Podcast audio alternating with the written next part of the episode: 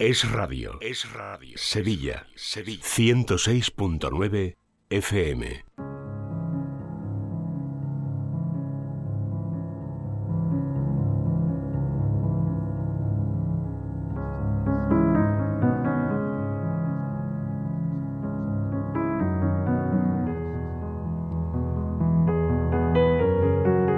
Continuamos en Es la Mañana de Sevilla. Vamos ya con Vivir en Positivo, el espacio que dedicamos cada semana a hablar de psicología y de desarrollo personal. Para ello ya me acompaña en esta mesa de radio la psicóloga Paloma Carrasco. Hola Paloma, ¿qué tal? Buenas tardes. Buenas tardes Laura, buenas tardes a todos.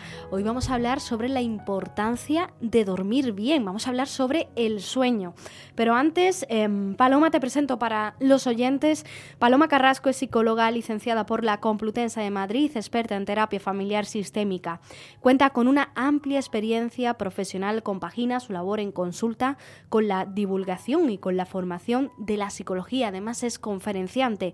En la actualidad ejerce su profesión en el Hospital Quirón Salud Sagrado Corazón de Sevilla y para pedir consulta con Paloma pueden hacerlo a través del teléfono del hospital el 954 93 76 76 954 93 76 76 o bien contactar directamente con Paloma a través de su página web palomacarrasco.com. Compañera, hechas las presentaciones, hoy hablamos sobre la importancia de saber dormir bien. Es un concepto, una idea que tú has sacado aquí en programas anteriores, esto de que una llamada de atención, ¿no? A aquellas personas que no duermen bien y que lo tienen ya como normalizado en su vida, eso de no conciliar el sueño, de ir por la vida una especie de zombie, ¿eh? Em, y tú dices siempre, eh, cuidado, que esto es una señal de que algo no funciona, ¿no? De que algo no va bien en nuestra salud mental, que es aquí de lo que hablamos. Em, esto es más habitual de lo que parece. O sea, no sé si te llegan a consulta muchas personas que te reconocen que no duermen bien. Muchísima. El porcentaje de la, en la consulta es muy alto, pero es que en la calle, de hecho, es muy alto. Se habla casi de un tercio ¿no? de la población sufre algún tipo de problema de, con el sueño. Em, lo que pasa es que yo lo veo un poco pues como el huevo y la gallina. Es decir, eh, la gente a lo mejor viene eh, con un problema de ansiedad y cuando empiezas a, bueno, a pedirle más ¿no? una historia, te encuentras que además pues, tiene problemas de sueño em, y entonces ellos no lo asocian y tú dices, bueno, porque tiene problemas de ansiedad, también está teniendo problemas de sueño, que es bastante común. Pero es que a veces es al revés, porque tiene problemas de sueño o no tiene una correcta, eh, un correcto hábito, o unos hábitos saludables, una higiene a la hora, también se habla mucho ahora de esa palabra, ¿no? La higiene, a la hora de dormir bien, no le ha ido dando importancia, a lo mejor ha normalizado, como has dicho, ¿no? Lo de que, bueno, tampoco es tan importante eh, prestarle atención al sueño. ¿Y qué pasa? Que lleva mucho tiempo durmiendo mal y eso está favoreciendo un trastorno de ánimo o un trastorno de ansiedad. Luego, em, confirmamos entonces que no dormir bien durante un periodo prolongado nos va a afectar a nuestra salud mental. Claro, es un problema importante. Eh, siempre se habla para hablar de un problema de insomnio, tiene que pasar, digamos, más de un mes, ¿no? Eh, pero eso no es lo importante. Lo importante es que al igual que tres días durmiendo mal se nos reflejan rápidamente en el rostro, ¿no? Mm. Eh, la piel, por ejemplo, es una de las primeras eh, afectadas de un dormir mal, ¿no? Pero hasta la mirada, ¿no? Em, bueno, resulta que también, ¿no? Venía pensando, ¿cómo lo explico, no? Bueno, pues si vemos en esas personas, ¿no? Eh, de pronto unas ojeras importantes y profundas tanto nos preocupan, las ojeras, ¿no? Bueno, pues ojeras en, en el alma, ¿no? Ojeras en el interior que también vienen producidas por un, por un mal sueño. O sea, que tener ojeras ya no tiene nada que ver, eh, bueno, tiene que ver con lo estético, pero también hay que mirárselo por dentro, ¿no? Lo mismo son ojeras que también están en el corazón, ¿no? Por decirlo así de una forma simbólica, ¿no? Sí, sí, sí, y que dormir mal produce un daño. Por fuera físico se ve enseguida. Eh, hay algunas personas que, que, son más resistentes, a lo mejor se les nota menos, ¿no? Otras que tienen una sensibilidad mayor y enseguida se les nota. Pero a todos, o en todos, va a causar un efecto, va a tener una secuela el dormir mal. Por fuera se nota y por dentro también. Mm. Pero es que incluso, Laura, se nota muchas veces, está asociado con la aparición de, de enfermedades después, incluso eleva el riesgo de padecer una enfermedad cardiovascular, por ejemplo. El sistema inmunitario se ve disminuido y empeorado cuando dormimos mal. O sea que está asociado con muchísimos mm, problemas. Los trastornos alimentarios, por ejemplo, también están asociados a falta de sueño. Vuelve a aparecer esa dirección o bidirección ¿no? en estos trastornos.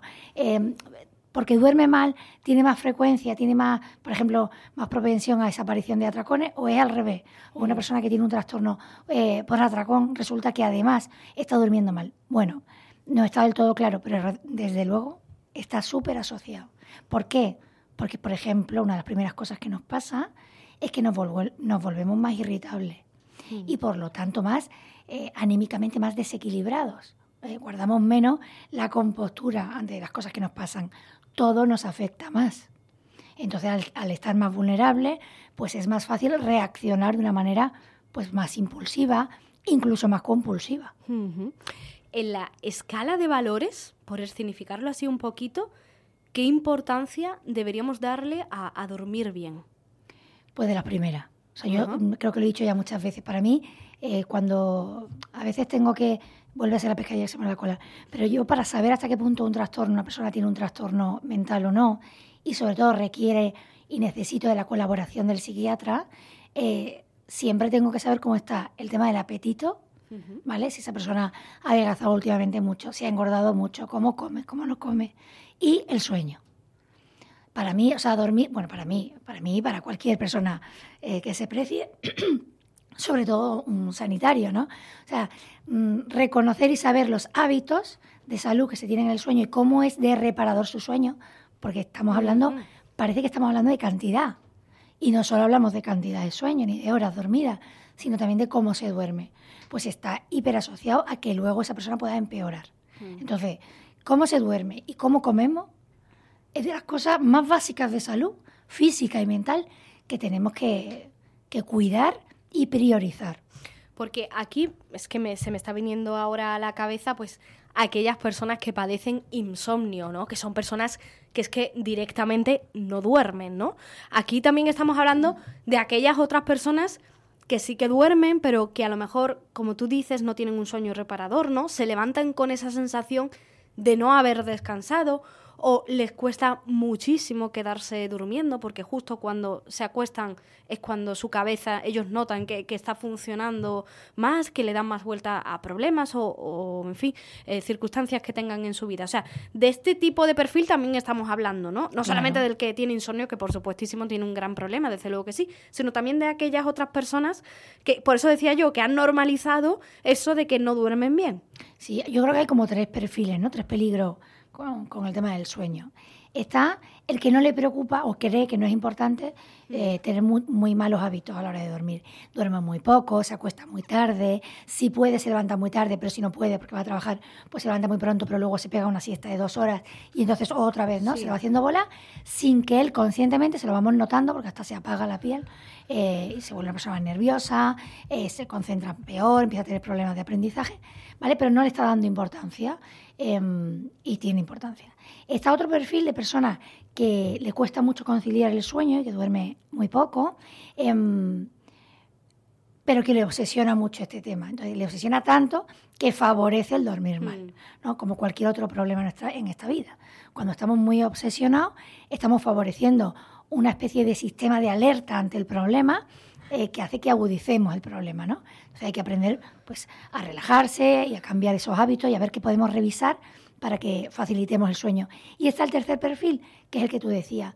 Personas que, mm, bueno, que creen que no tienen malos hábitos, que se acuestan más o menos a la misma hora siempre, que incluso se quedan dormidos eh, más o menos fácilmente, pero que enseguida pues tienen, se despiertan, tienen muchos despertares, son tan nerviosos, no desconectan nada mentalmente.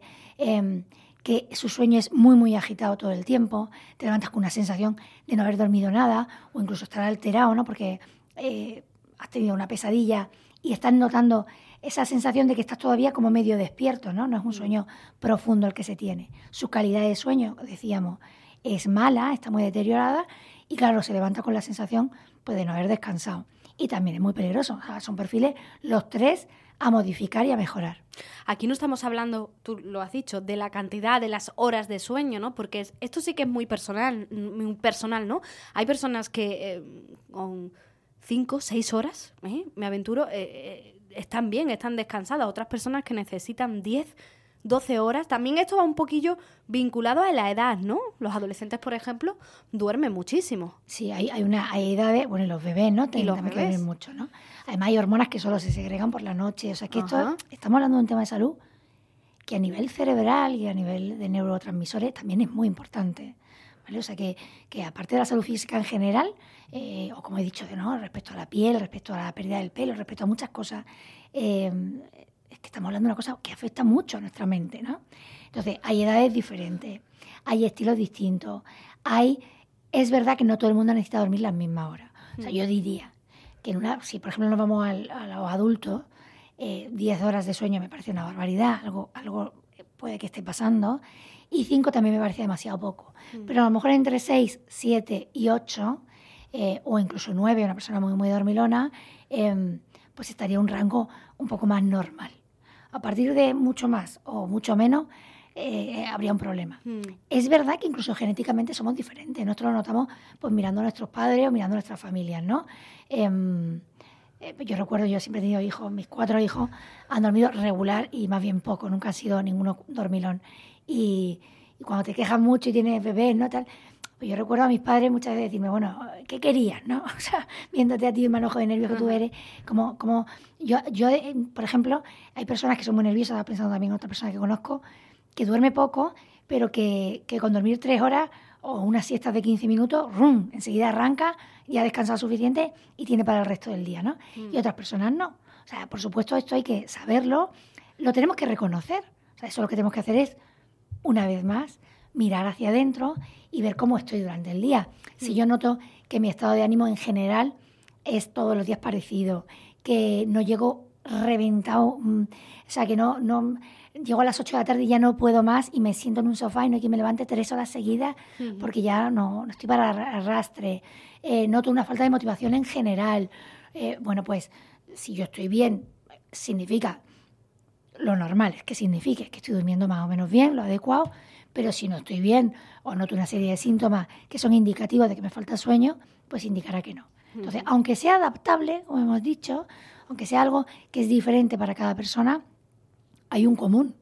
O sea, que es que hay un mínimo de sueño que debería ser sagrado para nosotros, para poder estar bien. O sea, mm, para ser felices, tanto que hablamos aquí de felicidad, tenemos que conseguir que nuestro sueño sea un buen sueño, sabiendo que hay que eh, que hay unas pequeñas diferencias de unos a otros, pero tiene que ser un sueño mm. reparador.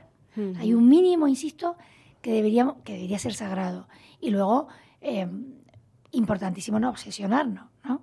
Porque, porque lo que he dicho, ¿no? Es otro perfil muy típico de problemas de insomnio. Persona que realmente ya no sabe qué hacer para dormir, ¿no?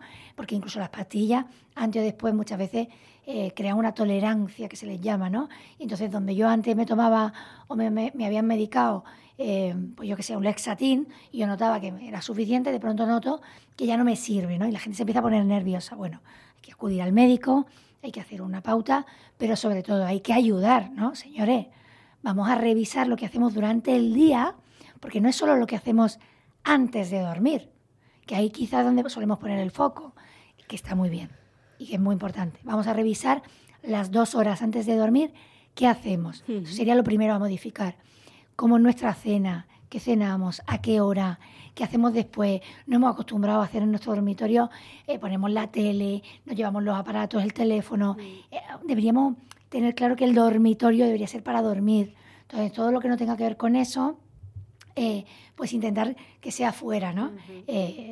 Por supuesto, todo el tema íntimo, más sexual, pues también está el dormitorio, ¿no? Lo digo porque no estoy yo animando a que la gente tenga relaciones fuera de su, de su dormitorio, pero que, que también es bueno, bueno sobre todo si no tienen niños, eso, eso sí.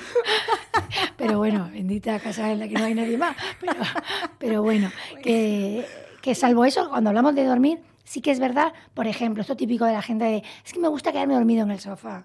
Cuidado, ¿no? Mm. Pero decía que no se me vaya que aunque el foco más importante sea las horas previas y los hábitos antes de dormir, también está muy demostrado, Laura, que el cómo me levanto, el cómo afronto el día, cómo trabajo, mi nivel de actividad física diaria, el sedentarismo, por ejemplo, la apatía, o sea, diaria, diurna, perdón, está asociado luego a cómo vamos a dormir.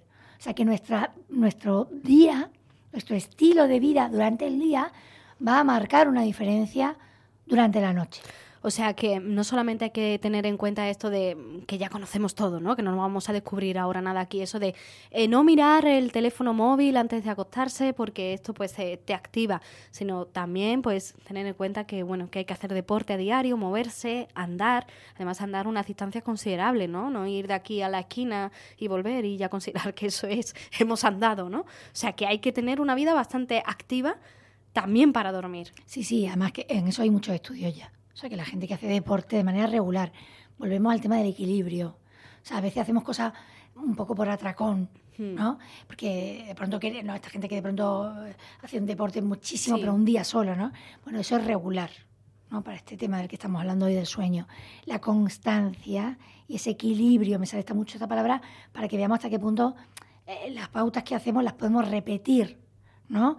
Eh, y nuestros días se deben parecer porque esa es una de las cosas que también está muy asociada con el sueño, que realmente haya algo parecido, ¿no? Esto de, eh, igual que hay gente que luego está demostrado con problemas alimentarios, que entre semanas se cuida mucho, pero luego los fines de semana, hmm. bueno, pues anchas castillas, ¿no? Y entonces eso no es, demasiado sano como hábito eh, alimentario, pues igual con el sueño. Entonces, entre semana me cuido mucho, pero el fin de semana pues me despierto a las 3 de la tarde. cuidado, porque tampoco, ¿no? Hay dos cosas muy importantes que, no he dicho que, también perjudican mucho a, dormir bien o mal, que es, y son diferentes perfiles, ¿no? Em, te decía, el que no consigue desconectar del estrés, o sea, una persona que vive con mucho estrés, bien porque se ha estresado o porque su trabajo tenga una carga de estrés. Esa persona va a tener que hacer eh, un ejercicio, ¿no? Desarrollar una pauta, una herramienta para aprender a desconectar eh, y relajarse em, antes de dormir, ¿no? Y luego, pues, la persona que directamente eh, no hace nada, o sea, su estilo de vida es exactamente lo que decías del sentarismo, por eso me he acordado.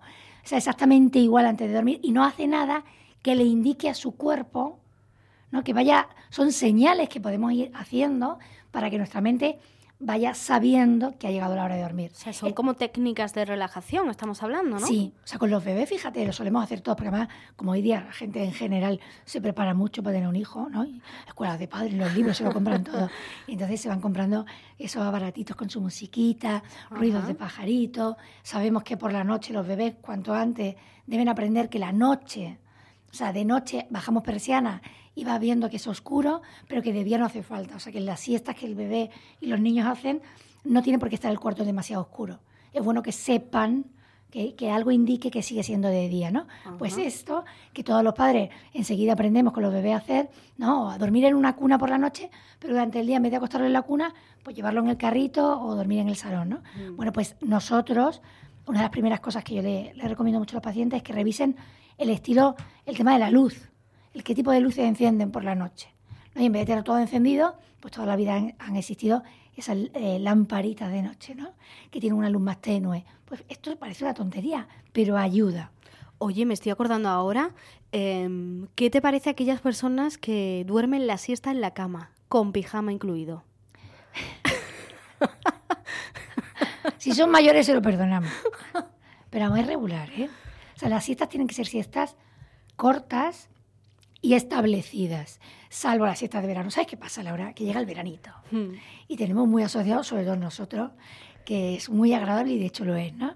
Pues porque como el, como el día se hace tan largo, las noches se acortan, empiezan, empezamos, es verdad, normalmente dormimos menos y entonces dormimos mejor por la noche, entonces recuperamos hmm. durante el día. Entonces cuando estemos de vacaciones vamos a hacer un impasse vamos a darnos KitKat, esa siesta de una hora, ¿no? Es que yo sé gente que se mete en la cama con su pijama y hace todo lo contrario de lo que tú estás diciendo hoy. Baja la persiana hasta abajo y cuando se levanta, pues no sabes si es de noche, de día.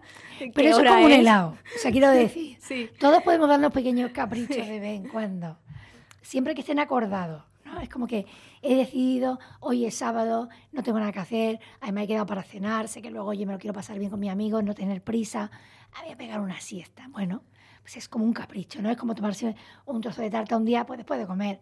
A todos los días de postre una tarta, pues no puede ser. No puede ser, claro. Entonces, vamos a, vamos a meterlo, ¿no? En la casilla de los caprichos. Ahora, si tenemos ese hábito, lo normal es que eso haga que luego por la noche me acueste más tarde mm. de la cuenta. Tenemos que, o sea, al final son matemáticas con el sueño. Igual que con la alimentación hay, hay ciertas matemáticas. O sea, ¿qué, qué, calorías? No tenemos que estar ni mm. mucho menos obsesionados. Yo soy la primera que jamás ha mirado las calorías de ningún producto. Pero, o sea, sí, el nivel energético, ¿no? O sea, qué, qué calorías ingesto, qué calorías consumo y gasto en ejercicio. Porque, claro, si ingiero el doble de calorías que luego gasto, pues vamos a tener un problema. Mm. Con el sueño pasa igual. Entonces, esto es de sentido común. Al final estamos diciendo cosas de parvulito. Insisto. Pero se nos olvida a veces. ¿eh? Claro, lo hacemos muy bien con lo, esto con la alimentación también, con los niños. Todos los niños que van al cole, al final tú piensas y dices, ay, han hecho cinco comidas, han llevado media mañana, han llevado una merienda. Llega un momento que se acabó. A, nivel afectivo, con los niños también lo hacemos muy bien. Hijo, dame la buena noche, un besito, te quiero mucho. De pronto ya eso, eh, ya no hace falta. Pues sí hace falta, ¿no? Al final el cómo nos acostamos, por ejemplo, con qué actitud nos acostamos. Esto de no obsesionarse, o sea, una persona que rumia, que rumiante con los pensamientos obsesiva, pues va a tender a por la noche propiciar seguir siendo así, con lo cual va a dormir mal. Hmm. ¿Qué tiene que aprender esta noche? Pues este ejercicio que hemos dicho tantas veces, que haya unos 10 minutos de desconexión absoluta con lo que he hecho no he hecho, me falta por hacer, mañana tengo que conseguir. Eh, no, no, no, no, no, señores, además de todo lo que hacemos todos los días, tenemos que acordarnos de que la vida es un regalo, que no pasa nada, que estamos bien, vamos a dar gracias, vamos a agradecer, vamos a fijarnos en qué ha sido bonito en el día de hoy, ¿no? Vamos a ponerle rostro a las personas que queremos y todo eso va a facilitar el sueño, ¿no? Que haya un antes y un después entre mi yo que funciona y hace y mi yo que soy y que quiero estar en paz a la hora de irme a dormir. Pues nos vamos a quedar con ese consejo, nos queda muy poquito, pero mm, si te parece, Paloma, dedicamos este programa que estamos cerrando a una persona muy especial. sí, te decía antes de venir que yo se lo quería dedicar a mi padre, ¿eh? que mm. además de que tenemos que cuidarle mucho estos tiempos, realmente duerme fatal de siempre. pues espero que, haya tomado nota de todos los consejos. seguro que sí, seguro que nos está escuchando además. Bueno, le mandamos un abrazo muy, muy, muy grande. Paloma Carrasco, muchas gracias. Gracias a vosotros. Y recuerden, como siempre, que para pedir consulta con Paloma, para contactar con ella, lo pueden hacer a través de su página web palomacarrasco.com.